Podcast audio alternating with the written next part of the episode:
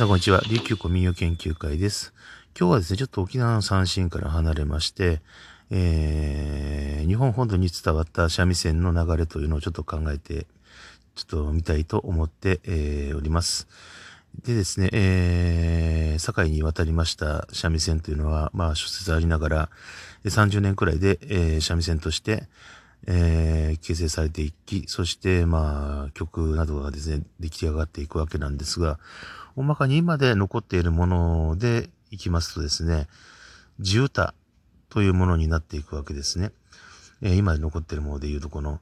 えー、これがですね、江戸時代の頃ですね、そのまあ上方の方でまあ中心としてですね、西日本でまあ歌われた、まあそして行われた三味線音楽、まあそういったもののことを地歌と風に呼んでいた、呼んでいたようです。えー、それと対、えー、対となるのが江戸歌というものですね。そういったものがあったようです。つまりですね、えー、地元上方の歌というのがですね、えー、まあ、あの、地歌というものの語源になっているということです。でですね、その妄想三味線とかのですね、残ってきたその中野工事の太夫とかのですね、えー、星、えー、ものというか星歌報酬歌ですね。とも言うと、まあ、いろいろ辞典と引きていくにとこう書いてあるわけです。そしてですね、まあ、あの、流れとして今度は長歌というものが出てくるわけなんですが、長歌とともに歌い物を代表する日本の伝統音楽の一つであると。またですね、三曲の一つ。えー、三曲というのは見慣れない方もいると思うんですが、まあ、今でいう地歌三味線ですね。これよく三弦って書いたりします。と、えー、おこと、えー、総曲の奏です。13弦奏ですね。それと、あと呼吸。えー、この場合は多分古典呼吸ですね、通常の場合は。あの、ちょっと小型のもの、えーえー、大振りのものもありますが、あれはまあ、現代のまあ、宮城流などの呼吸です。でですね、えー、まあ、初期三味線音楽の、としてですね、まあ、上方で成立して、えー、いたもの、それを地歌というそうです。でも、元禄の頃までは、一応、江戸の方でも、まあ、えー、地歌というのは、えー、演奏されていたそうですが、えー、その間にですね、長歌というものが出てきます。でですね、まあ、その、まあ、長歌というものが、江戸の方で、まあ、出て、えー、まあ、取って代わられてですね、で、まあ、歌舞伎の代表音楽なんかに当てられた長歌の方が、まあ、主流になっていくという流れがあるみたいです。ではですね、地歌からじゃあ長歌に、えー、変わったタイミングというのがですね、まあその、地歌の中の、えー、楽式としては、まあ上方長歌というのがあるわけです。これがまあ江戸中期、えー、上方、えー、大阪や京都を中心にですね、長編の、えー、ものでですね、三味線を伴奏とする三味線組、えー、三味線のですね、え、歌曲、えー、地歌と、えー、また総曲とかですね、呼吸とのまあ、この三曲合奏構成っていうので、まあ演じられることが多いという、まあカテゴリーのものですね。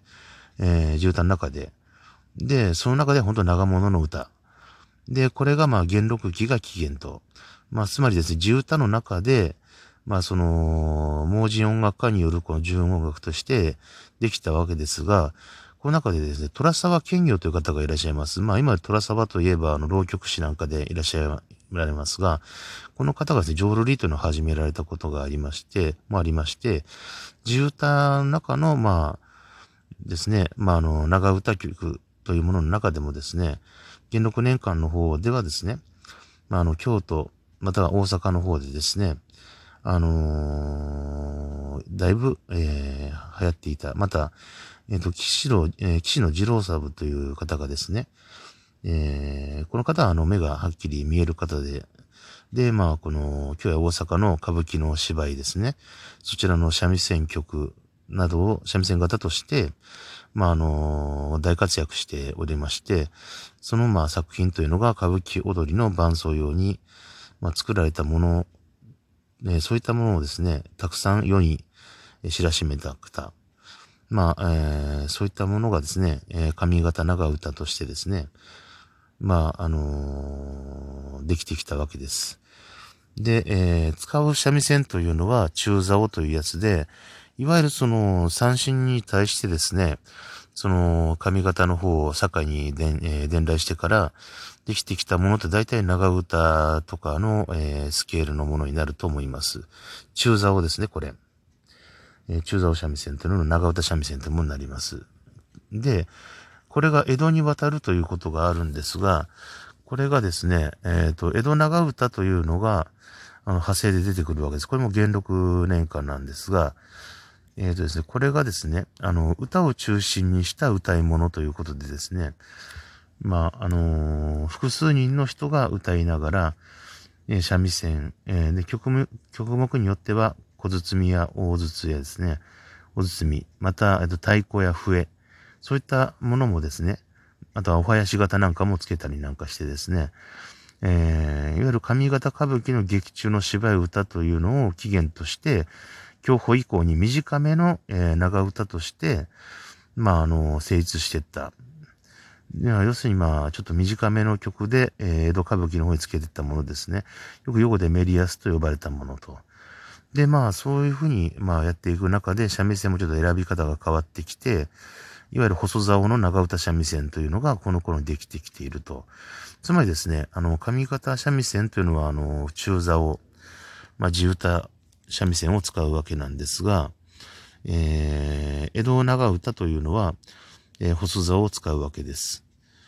なのでですね、音色の方も、あ幾分か、えー、上方の方がずっしりとしていると思います。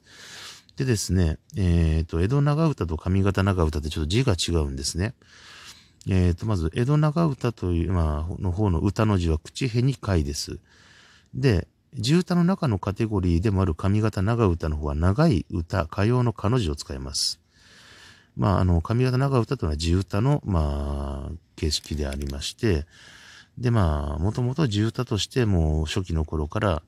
演ぜしたものの中で、まあ、歌舞伎なんかにつけていったりした曲とかですね。もともと、その堺の方を伝来してからですね、その三味線をつけてたとされる、その中野浩二太夫という方も、まあ、文字の方でして、で、その文字の方の中で、その琵琶から三味線に持ち替えて講談をするとかという組織が、まあ、いろいろできてきていたと。で、まあ、そういったものの中で、かなり成長していった、えー、ものでもあったようです。で、まあ、いつの頃か、その盲人でない方もやられるようになりまして、で、まあ、あの、江戸期の頃になりますと、まあ、あの、そうですね、あの、歌舞伎とも、長唄というのが不可分になってきたり、ね、するようになります。で、まあ、三味線の種類というのもですね、あの、割とですね、えー、その京都の、えー、三味線師である、えー、え、ー、と、近江と言われるですね、あのー、方ですね。あのー、その方が、まあ、えー、作っていた形にほぼ、ほぼ近いのが、中竿の、えっ、と、長唄の三味線だったりするわけで、で、東沢りなんかも、当然当時はありません。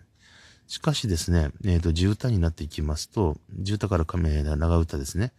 になってきて、で、江戸長唄になってきますと、もう江戸からも明治にかかる頃にはかなりの進化をもう遂げてまして、もう、えー、東触りがついたりとかですね、もう山触りとかそういったような、もともとあった気候だけではなく、えー、そういったところで、またですね、あのー、このやっていた、この曲のですね、作者の方の中にはやっぱりかなりないろんな著作物を残していらっしゃる方も多くてですね、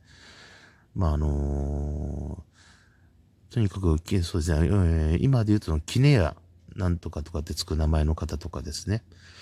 まあそういった方々なんかが出てきています。まあ、他にもですね、あのー、長い読み物とかですね、そういったものをやっていくようなその信頼とかですね、そういったものもあったりするわけですが、ちょっとあのー、ふわっと見たときに、そういえば長唄ってなんだっけっていうのがちょっと私の中でちょっとあの混乱したわけです。っていうのもですね、あのー、まあ、東京、そしてですね、大阪と渡ってきまして、沖縄三振と比較したときに、堺に上がってきた三振ではどういう形に化けたかっていうのを辿ると、やっぱり今の地歌のような形になるわけですが、それの中から長唄って出てるんですね。でも、えー、東京で見ると、いわゆる東京三味線ってこれ伝統工芸品、伝統的工芸品になってますが、そこで使われるやっぱ長唄三味線っていうのはやっぱ細竿なんですよね。細く、細表で。しかしですね、大阪三味線の方で、こっちも大阪府の方の指定の伝統的工芸品だったりするわけですが、こちらの方では、あのー、やはり、中座を使っているということで、ややどっしりとした楽器です。で、あの、今でこそ、あの、その、あずま触りを使って、その、割とザリ音という、まあ、あの、一弦太い弦のそのビーンってなこう、触る音ですね。これを強く取るものなんかも使われるようになったみたいですが、まあ、そもそも琉球から渡ってきた三味線っていうのが、まあ、えっ、ー、と、あれですね。あのー、大阪を経て京都に行き、で西方がだいたい伝来から20年から30年くらいでもうだいたい完成され、そして今に伝わっている、えー、そういった形が、えー、地歌の三味線だということを思い出しまして、あ、そうだ、地歌があったと。そして地歌から長歌が出た。そして、えっ、ー、と、長歌というのから江戸長歌が出てと。で、いう時にですね、まあ、この種類というのも少しお話ししといた方がいいかなと、これ私の研究の一端ではあるんですが、そういったところの話をちょっとさせていただいたところです。えー、そういったわけで、えー、そうで、このくらいで今回は、えー、終わりにしたいと思います。えー、それでは、えー、時々また三味線の話もしますので、よろしくお願いいたします。